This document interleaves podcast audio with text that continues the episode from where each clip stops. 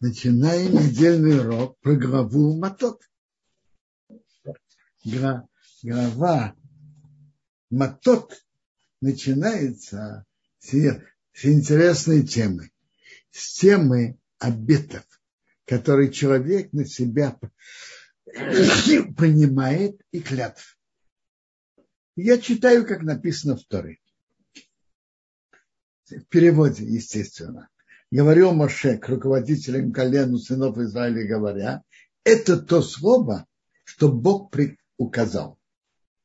Если человек взял обет на себя перед Богом или поклялся клятвой сделать запрет на свою душу, чтобы он не нарушил свое слово, как все, что выходит из его уст, чтобы он делал.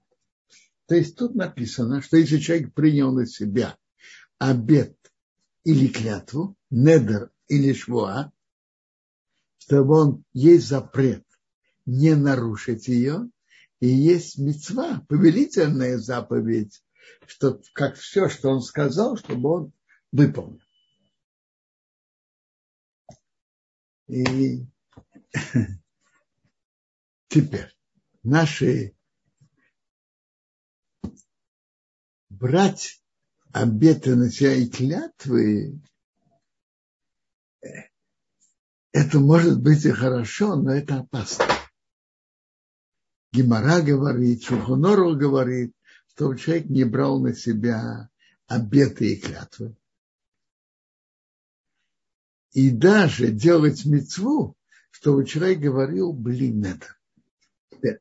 Клятва намного строже, чем обет.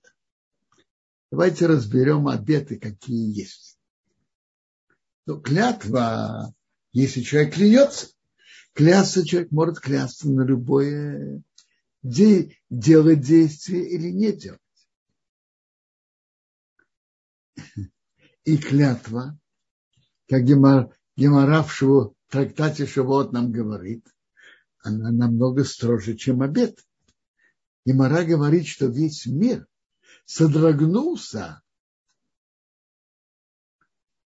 когда было сказано на горе Синай, не произноси моего имени напрасно. Гемора говорит, что за, не, за нарушение клятвы Бог нару, наказывает и в этом мире, не только в будущем мире, но и в этом. И не только того человека, но и другие родственников, те, кто с ним связаны. То есть клятва – это очень опасное дело. И Медраж говорит так, что если человек э, находится там написано в Торе, Бога бойся, Ему служи, Ему прилепляйся, Его именем клянись. Медраж говорит так, если ты любишь Бога, как Авраам, про которого написано, что он эм, любил Бога. Э, э, прошу прощения, написано, если Бога бойся, как Авраам, по которому написано, я знаю, что ты боишься Бога, ты ему служишь. Я сейчас уже не помню точно, как написано в Медраше, приводит тоже пример больших людей, которые основная его служба – это служить Богу. И к нему прилепляешься, тогда ты можешь кляться. А без этого не клянись.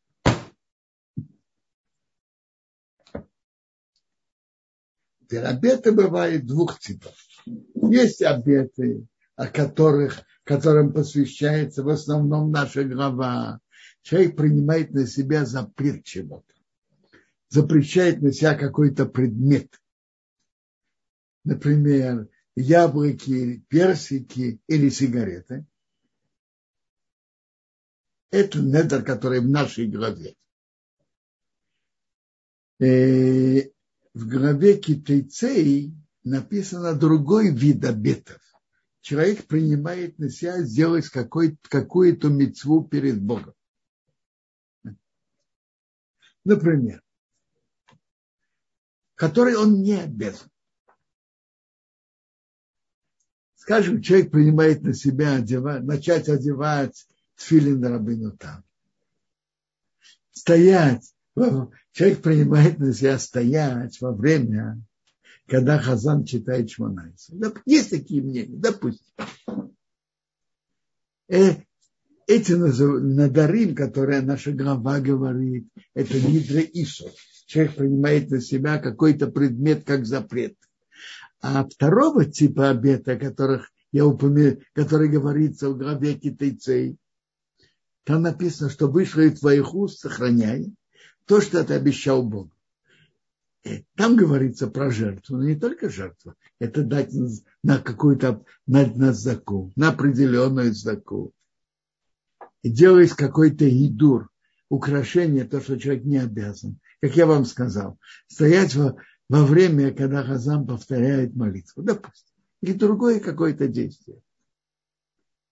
Так это, это, это, это тоже обед, и тоже нельзя его нарушать.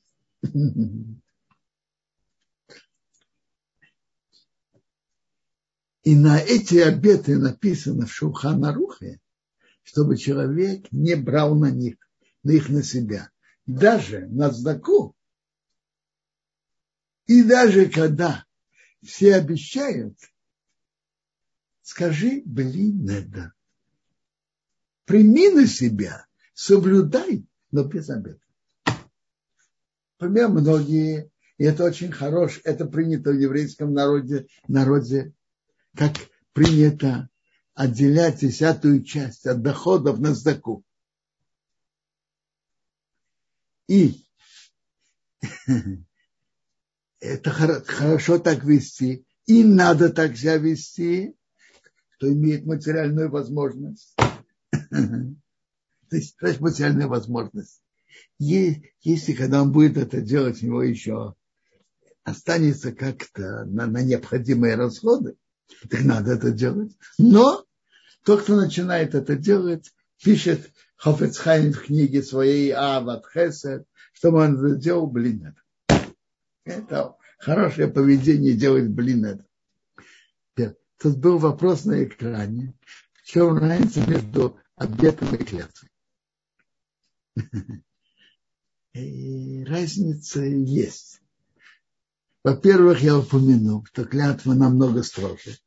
И клятва становится тем, что человек говорит, они, что они унижба, или на Рашона Кодеш, или на любом, на переводе этого слова. Человек говорит, я клянусь. Это клятва. Второй, второго типа клятва, второго типа выражения клятвы, если человек упоминает имя Бога именем Бога я перестану курить. Это значит, что он берет на себя клятву не перестать курить. Именем Бога приду к тебе на свадьбу. Это, это, я уже сказал, что это не надо делать. Но упоминание имени Бога – это клятва. Клятва может быть делать что-то или не делать. Кля, э, обеты, о которых говорит наша глава, это только сделать какой-то предмет на себя запрещен. Нету обета в нашей голове что-то не делать. А вот как раз обеты сделать мецву, второго типа обеты, то, что называется нидрей агдейш, наша голова занимается нидрей сур. Делать что-то на себя запрещенное. И обязательно есть какой-то предмет запрещенный. А в Шуа нету предмета запрещенного. Это говорит Гемора в Надарим. Надарим, Назир. А в Нидрей Гагдейш человек что-то делает мецву, это может быть делать и не делать. Но Нидрей Сур, о котором говорит наша глава, делать что-то запрещенное, это только сделать запрещенное на себе что-то. Шмуа может быть делать и не делать. э, Рамбан пишет, и это важное, важно знать. Значит так, есть, я уже сказал, что есть Нидреисур, о которой говорит наша глава, и есть и суд становится только, если человек сказал, упомянул запрет, что это стало как карбан, как жертва. Или что-то, что перевод жертвы. То же самое, как жертва. Э, карбан или что-то, что означает карбан. И только тогда. Или если человек сказал недер, то, по-видимому, это тоже так понимается. А на мецву, если человек просто сказал, я сделаю такую-то мецву, это уже становится недер обед. Предположим, кто-то проходит и говорит, вот есть человек, которому необходимо сделать операцию, и у него нет денег. Это он находится в опасности для жизни. Один говорит, я дам на это 200 шекелей. Не упомянул ни слова нетер, ни обед, ничего. Сказал, я дам на это такую-то сумму. Это, это уже стало нетером, обетом. Так пишет Рамбан, и это важно, важно знать. Есть, как я уже сказал, в Шухунорах написано, что человек не принимал на себя обед, и сказал только блин это.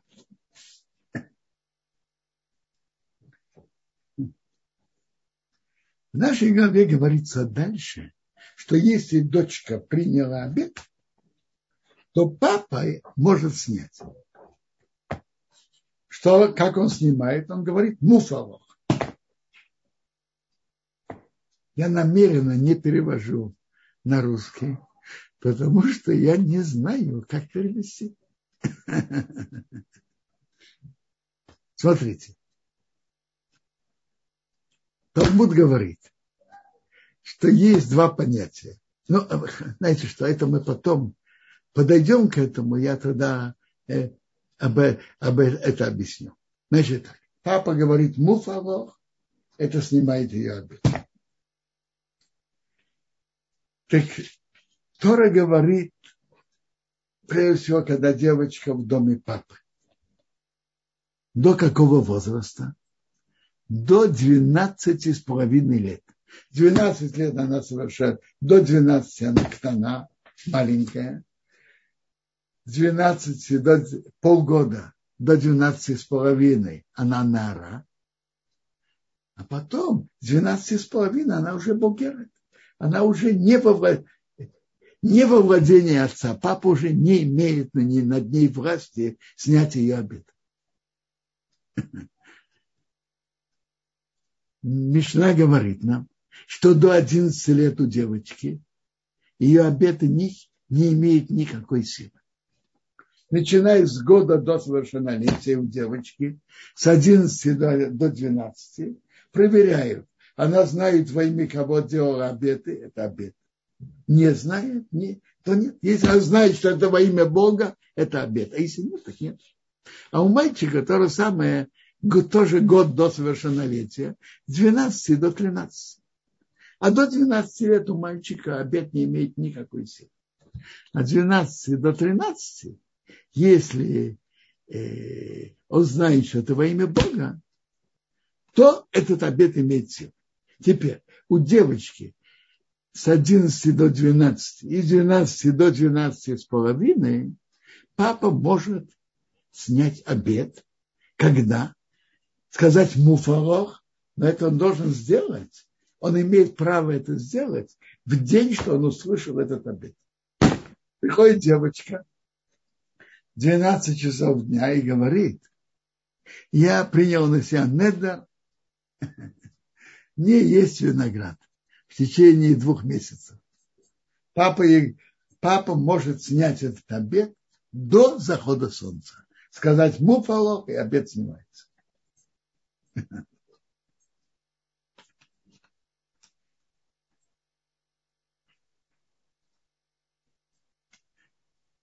Во имя Бога значит делать перед Богом. Бог знает. Я при... беру это на себя. Теперь, э, в нашей главе говорится о нескольких статусах девочки. Она может быть не обрученной, она в доме папы, девочка. она может быть обрученной. То есть сделал, свадьбе по закону Торы есть два этапа.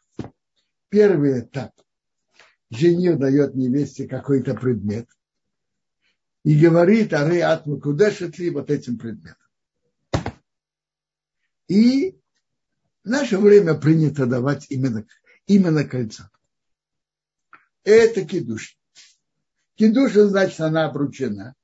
Она пока остается в доме отца, а потом готовится к хупе, к свадьбе.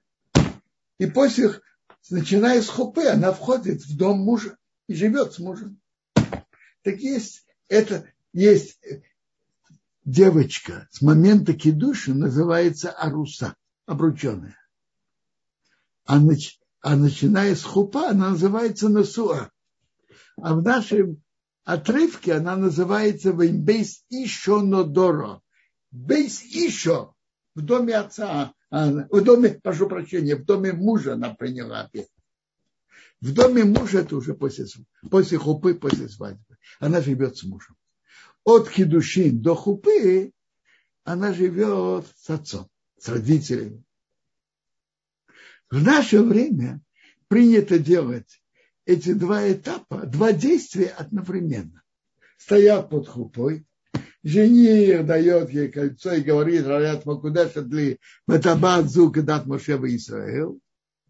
И они под хупой. Затем входят в Хадариху, и этим заканчивается хупа. Мы делаем оба действия, оба действия одновременно. Когда-то делали это в два этапа.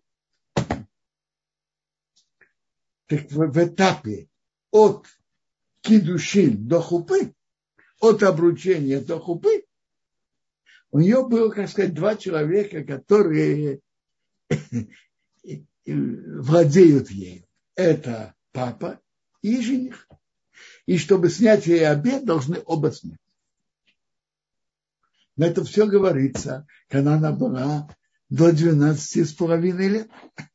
После 12 с половиной лет папа уже не имеет полномочий на, на свою дочку и не может снимать обед.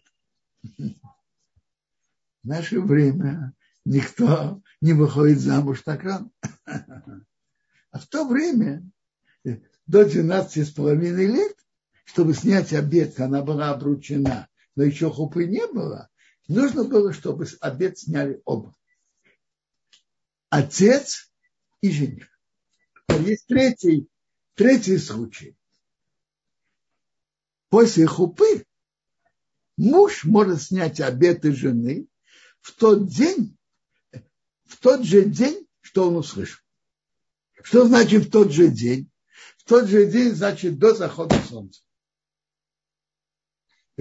Какие обеты может снять муж? Какие обеты может снять отец? Обеты, которых есть иной нефиш, мучение для, мучение для человека. Например, она приняла обед, как я сказал, что она не будет есть виноград, допустим, в течение месяца, в течение недели. Не будет есть.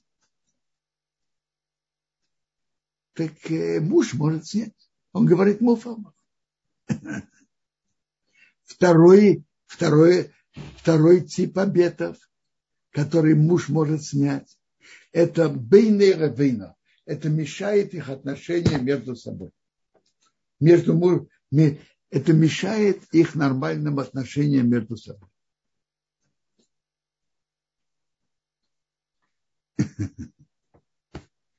И муж может снять только эти два типа обетов. Другие обеты муж снять не имеет полномочий. И то же самое отец. По большинству мнений отец тоже может снять только обеты, которые она мучает себя а приводится дальше, если она вдова или разведенная, то ее обеты на ней сохраняются. Некому снять. Теперь в Талмуде приводится, что если у человека есть обед, и он сожалеет о том, что он его принял, и сожалеет изначально, то человек может прийти к трем людям, которые учат Тору, и попросить их снять, рассказать этот обед, какой обед он принял на себя, и снять его. Попросить снять его.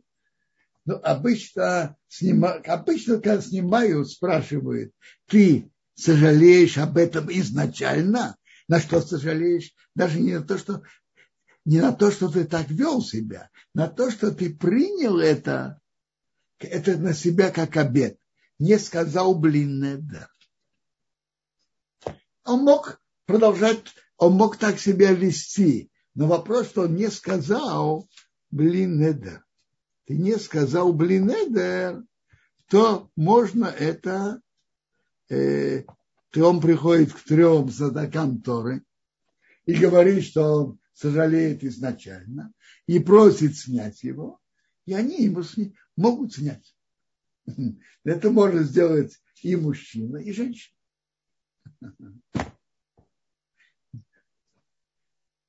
Принято снимать обеты перед Рошашана.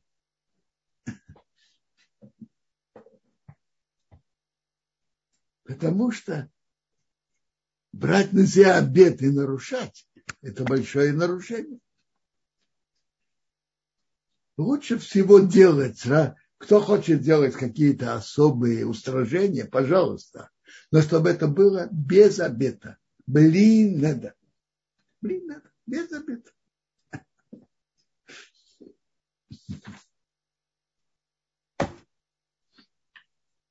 Теперь, Талмуд нам говорит интересное, Талмуд нам говорит так что то, что муж снимает обеты, и то, что три мудреца снимают обеты, это разные выражения.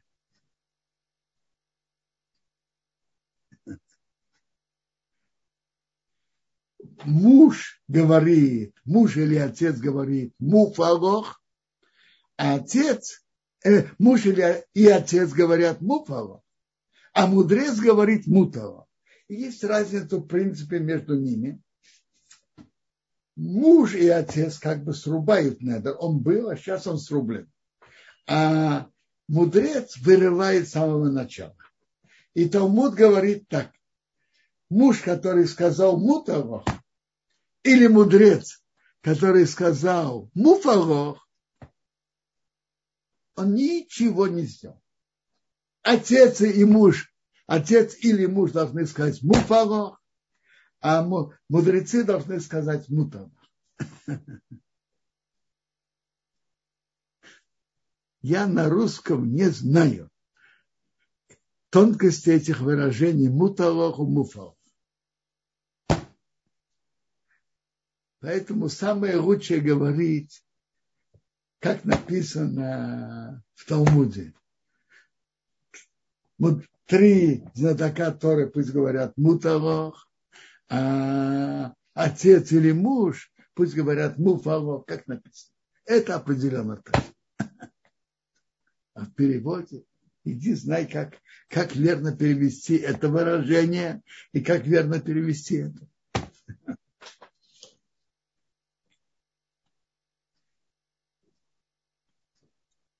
Есть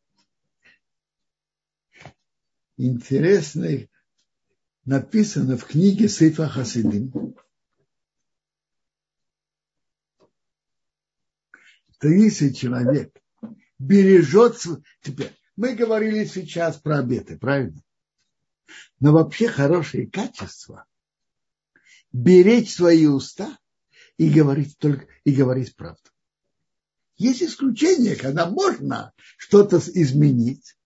Талмуд нам говорит, и за миром между людьми. Можно сказать что э, неправду тоже, чтобы сделать мир между людьми и чтобы не было спора. Но так надо стараться говорить правду. Это большое качество. В Сейфа Хасидим приводится, что один человек, который воровал, делал нарушения, пришел к мудрецу. Он сказал, что мне на себя принять? И прими на себя одно.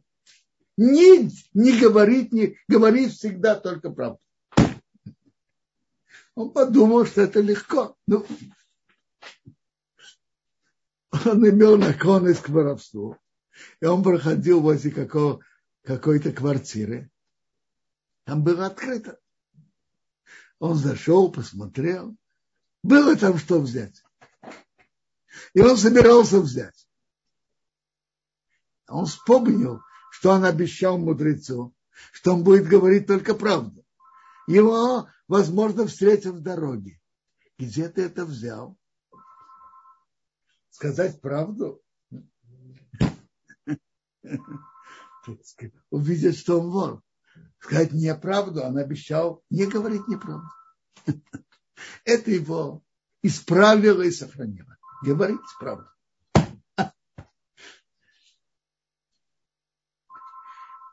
книге Сейфа Хасидим говорит интересную вещь, что если человек бережет свои уста, говорит то, только правду, то то, что выходит из его уст, выполняется. В книге Хидо говорит на это, что это на нашей, в нашей главе так написано. Рейяхел дворо. Чтобы он не нарушил свое слово, так что будет? Кахора яйцами пив ясы. Все, что выходит из его уст, сделает. То, то, что выйдет из его уст, Бог сделает. Это большое качество. Беречь свои уста, говорить только правду. Написано Медвар Шекер Пирхот, написано в Торе. Отдаляйся от лжи.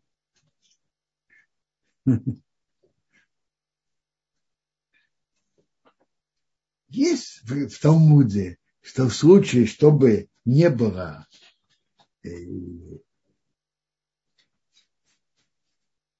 мира между людьми, можно говорить неправду. Но я, я, э, на практике я стараюсь всегда говорить правду. И, и даже в случае необходимости сказать что-то такое не, в случае необходимости, я имею в виду э, мира между людьми. Насколько можно не говорить неправду? Если необходимо, я говорю.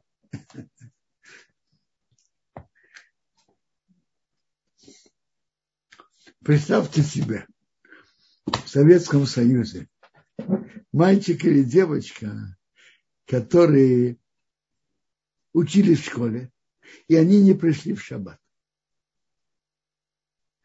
Спрашивает их потом учитель, одноклассники, почему ты не был в субботу? Ну, понятно, что он может и должен сказать все, что хочешь. Болела голова, болели зубы, чувствовал себя нехорошо, все, что хочешь. Ну, конечно, не говорить про субботу. Я говорю в мои, мои времена. А так, а вообще надо стараться говорить правду. И тот, кто старается говорить правду, Бог ему помогает, что он так и говорил правду. То, что я вам сказал от Сейфахсидим,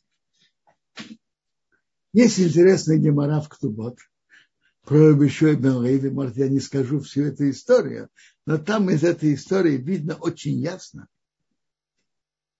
что на небесах ценит слово человека, насколько он верен своему слову.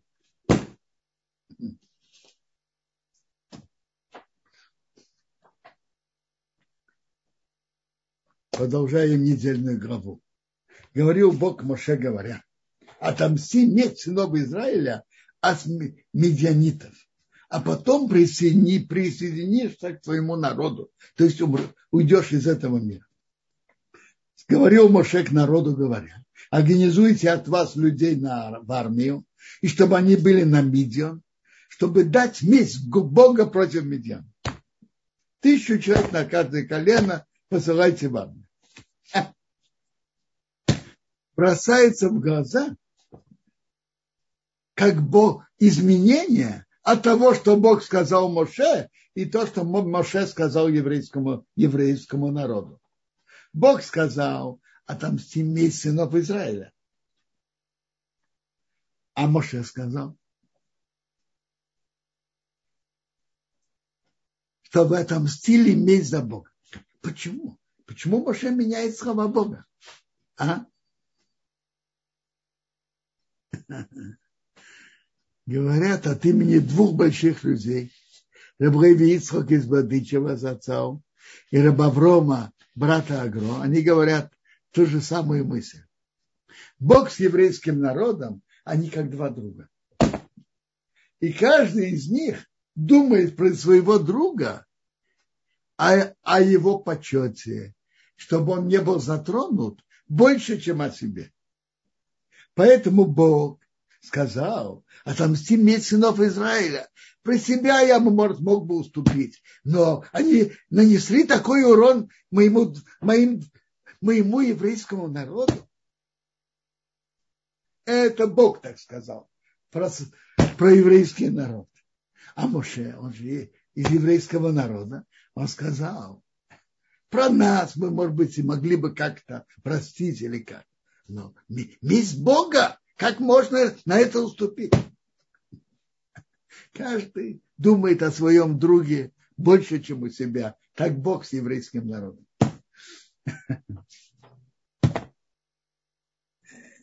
Он, есть гемора, и они, в Торе написано, мы одеваем тфилин. И там написано, слушай, Израиль, Бог наш, Бог один. Шмаису. Гемора спрашивает, а что написано в тфилин Бога?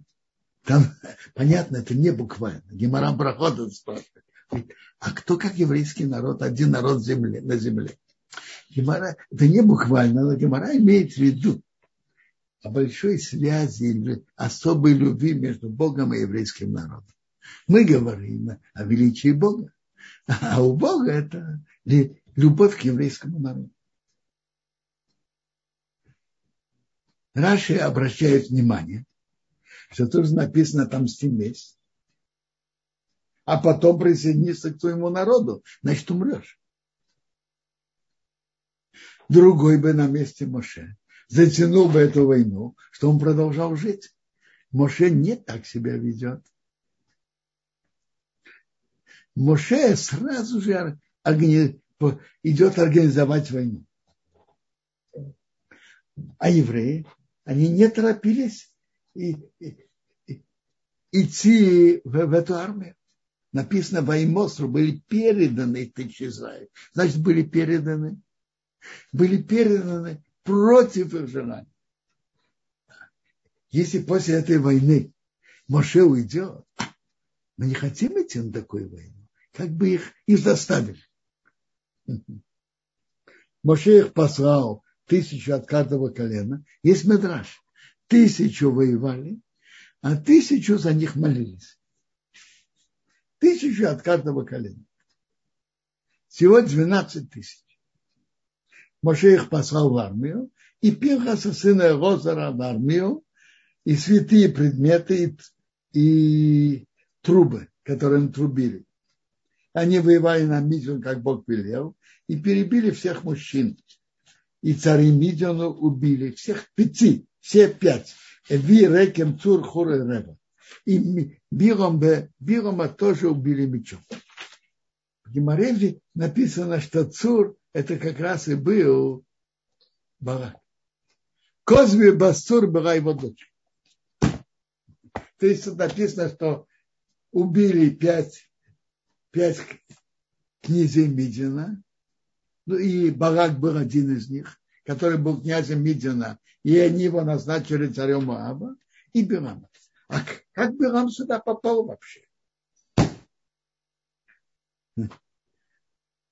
Медраж говорит, он шел к Бараку, он же дал совет Бараку, как нанести урон еврейскому народу. Как говорят, неконвенциональными методами войны. Послать спецбатальоны э,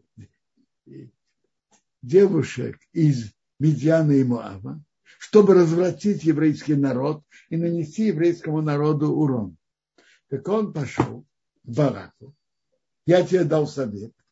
Совет принес свои результаты. Заплати мне. он пошел получить э, за это деньги. Ну, пока его там встретили и, и казнили. Раши говорит интересно. У евреев оружие – это уста. У неевреев меч. Билом стал воевать с евреями нееврейским оружием. Он шел воевать устами. Так евреи с ним воевали тоже его оружие мечом. Их оружие мечом. Они взяли плен, и все это принесли, привели к Моше и Розу. И тут написано, что Моше рассердился на офицера, главными на тысячами, главными на сотнями, и сказал, почему вы оставили женщин? Они же были основные, которые совращали.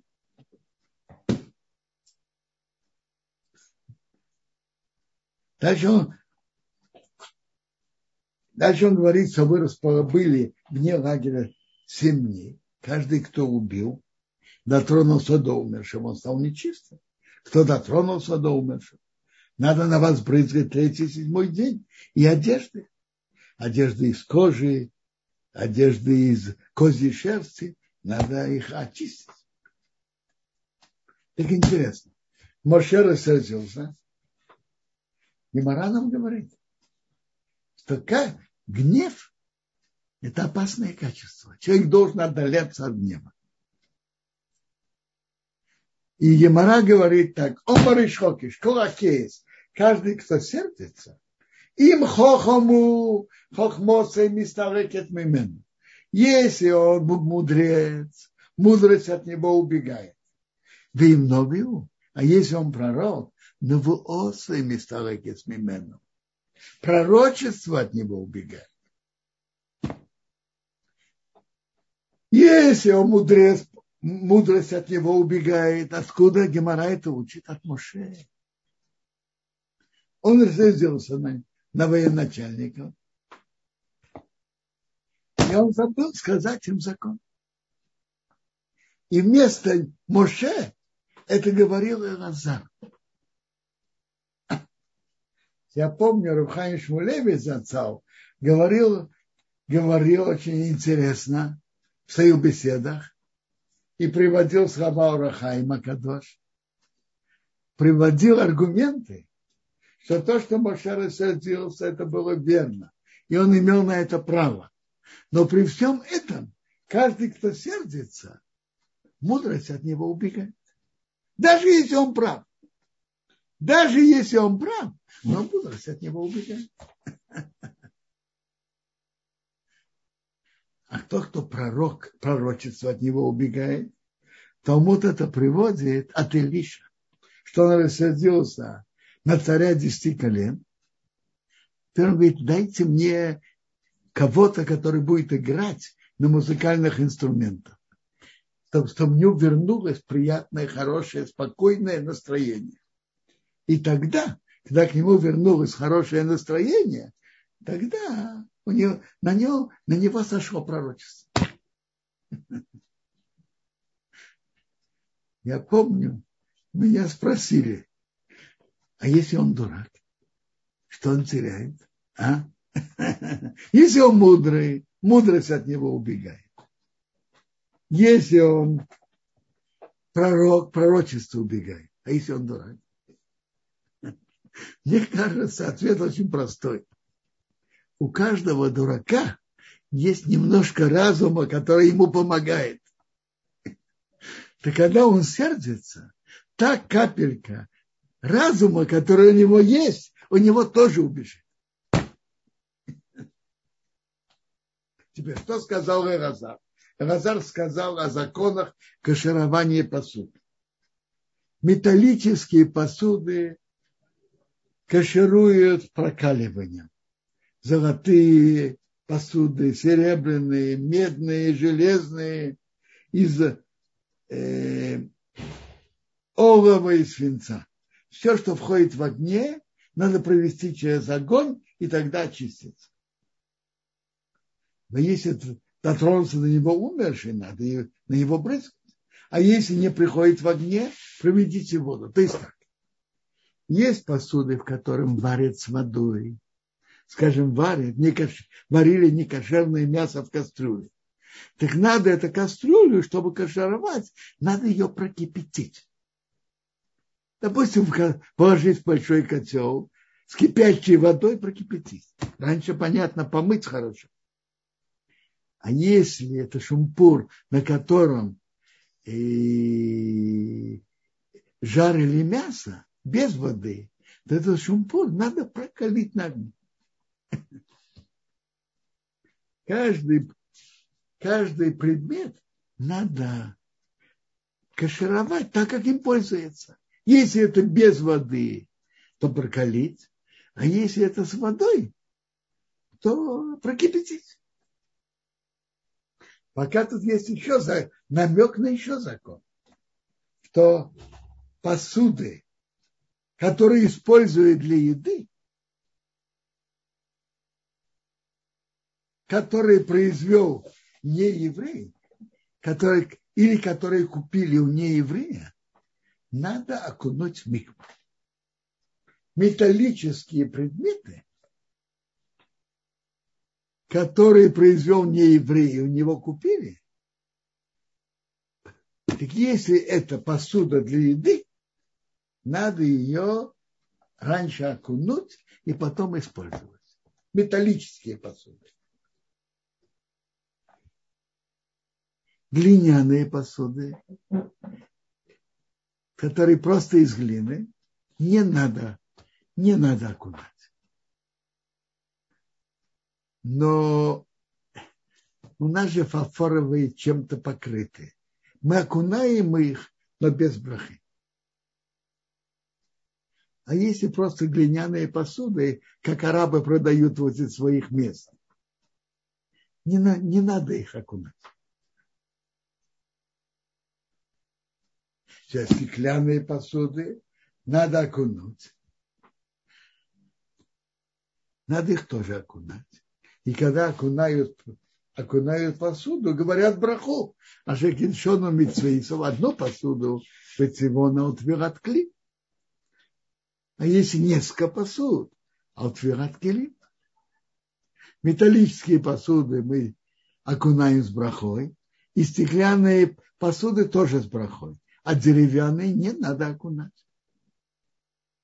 Деревянные посуды окунать не надо.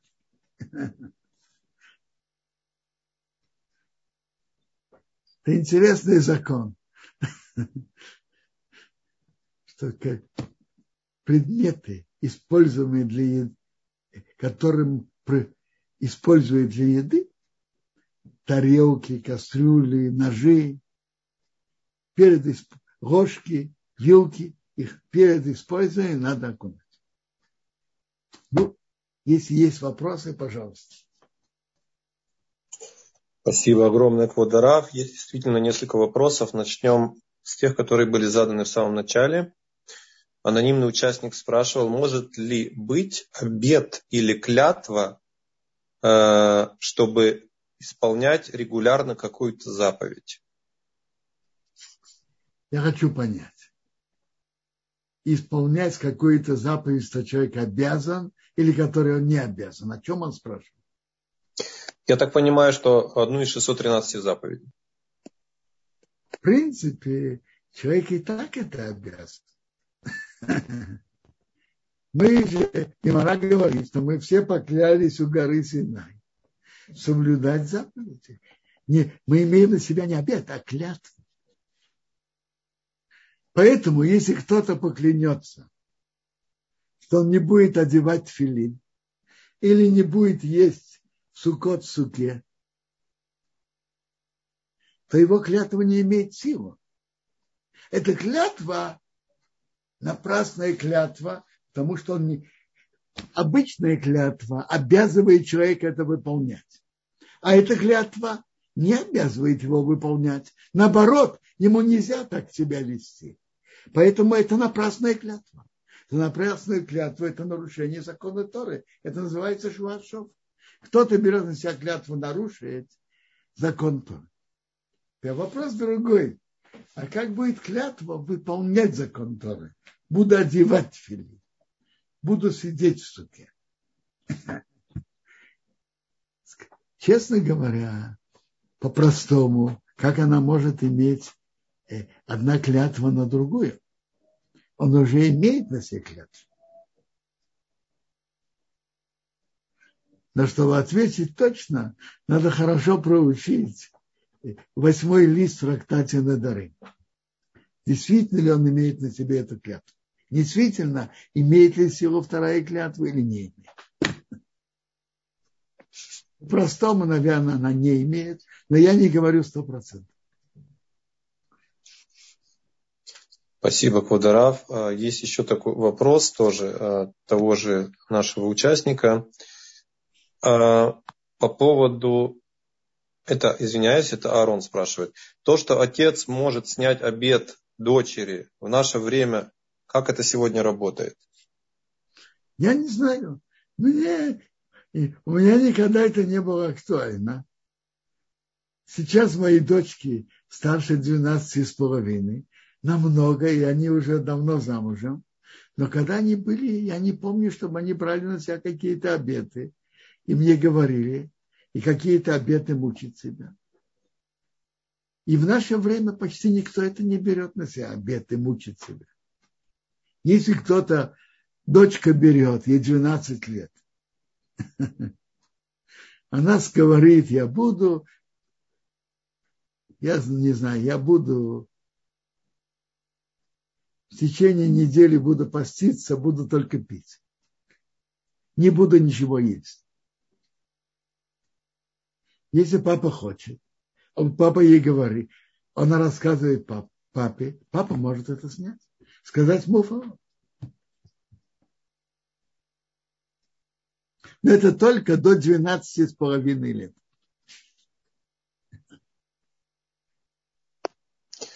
Спасибо большое. А, Шиман, а вы получили ответ а, Рава по поводу гнева? Если да, прекрасно. Если нет, можете поднять руку. А Виталь Хая тоже вы задавали вопрос. Я вижу, последний ваш вопрос касался деревянной посуды. Нужно ли ее было окунать? Это последний вопрос. И еще был вопрос насчет э, разницы, какая существует разница между клятвой и обетом. И что делать, если человек не помнит, он сказал блинедер или не сказал. Смотрите, человек не помнит, он сказал, блин, Недера или нет. Зависит на что. Я приду к тебе на свадьбе или нет, это не мецва. И это не имеет никакой силы. Здесь вопрос только, если это мецва, то на мецву, э, а хумра, хумра может быть тоже мецва. Если это мецва, и человек что-то сказал, может быть, это не это из-за сомнения, надо в этом остерегаться. А может быть, стоит это снять. Продолжать, можно продолжать так себя вести, но чтобы это было, блин, надо. Без обеда. Можно при трех снять.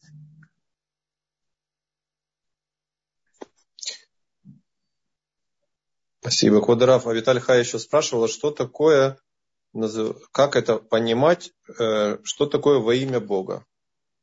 Во имя Бога очень просто. Он делает это перед Богом, потому что Богу это важно и так перед Богом. Несет ответственность перед Богом. Если он просто так говорит по настроению, мне хочется сегодня там то-то делать, то-то не делать.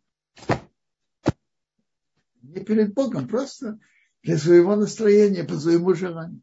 Он делает это перед, обязуется перед Богом. Как я это понимаю? Но это только во время года до совершеннолетия. А начиная с совершеннолетия не, не нужно этого условия. Всегда обед имеет силу. За год до совершеннолетия у мальчика и у девочки Мишна в трактате не так говорит, если они знали во имя кого они делают, недр имеет силу, что во имя Бога, а если нет, так нет. А начиная с совершеннолетия это не важно. Ну, еще вопросы? Да, Кудрав, две поднятые руки. Пожалуйста, я вижу участник Galaxy A10. Включаю микрофон, спрашивайте, пожалуйста. И если не, у вас не получается, Шимон, я вижу, вы поднимали руку. Да, пожалуйста, включите. Мы вас слушаем. Да, э, Рифтов э, Квадраф. Рифтов. Да, скажите, пожалуйста, вот в нашей главе в 31, посук 14 написано, что Маше прогневался на военачальников, тысячи начальников, сто начальников за то, что они женщин привели в стан. За то, что они их оставили. Да, да, да. да. И мне, и мне непонятно, Пинхас был с ними, он, по-моему, даже был старше, вот я не знаю, ну почему, э, почему он не подсказал, мог подсказать, не мог подсказать, чему нас это учит, вот это вот. Если бы он подсказал, значит, не было гнева Маше. У меня вот такой вопрос, если можете. Смотрите, вопрос ваш верный. Вы спрашиваете, почему Пинхас не подсказал. Правильно? Ну, да. То есть, по-видимому, и, может быть, это и ошибка и Пинхаса, что это не подсказал. Ну, и ошибка самих этих офицеров над тысячами и над сотнями, правильно? Это их ошибка. И Пинхас не подсказал, правильно? Тоже на Пинхаса вопрос. Mm. Но, то, но Тора это не как бы здесь не... Я не видел, что кто-то об этом, кто-то об этом писал. Вообще. К Пинхусу уже нет претензий. Все нормально, просто у меня вопрос. Я понимаю, не написано, что да. он рассердился Моше на Пинхаса тоже. Он был как, как э, что-то как Коин, который идет, идет с армией, Мошуах Мелхому. Был Коин Коин такой, который был помазан как Коин Году именно для армии. Так Пинхас был в этой функции. Он не был функцией военно-начальника. Правильно, он был э, большим человеком, и он мог на это обратить внимание. Но, в общем, это не была его функция. Его функция быть как первосвященником, который идет с армией. Ну, спасибо большое, Квадоров. Хорошо. Квадоров, есть три поднятые руки, сейчас две уже. Арон, пожалуйста, разрешаем вам говорить, включай микрофон. Здравствуйте, Равбантион, спасибо большое за лекцию. Я хочу спросить такой вопрос. Вы, может быть, про это говорили, я точно не знаю, так что я заранее извиняюсь, потому что я не всю лекцию слышал.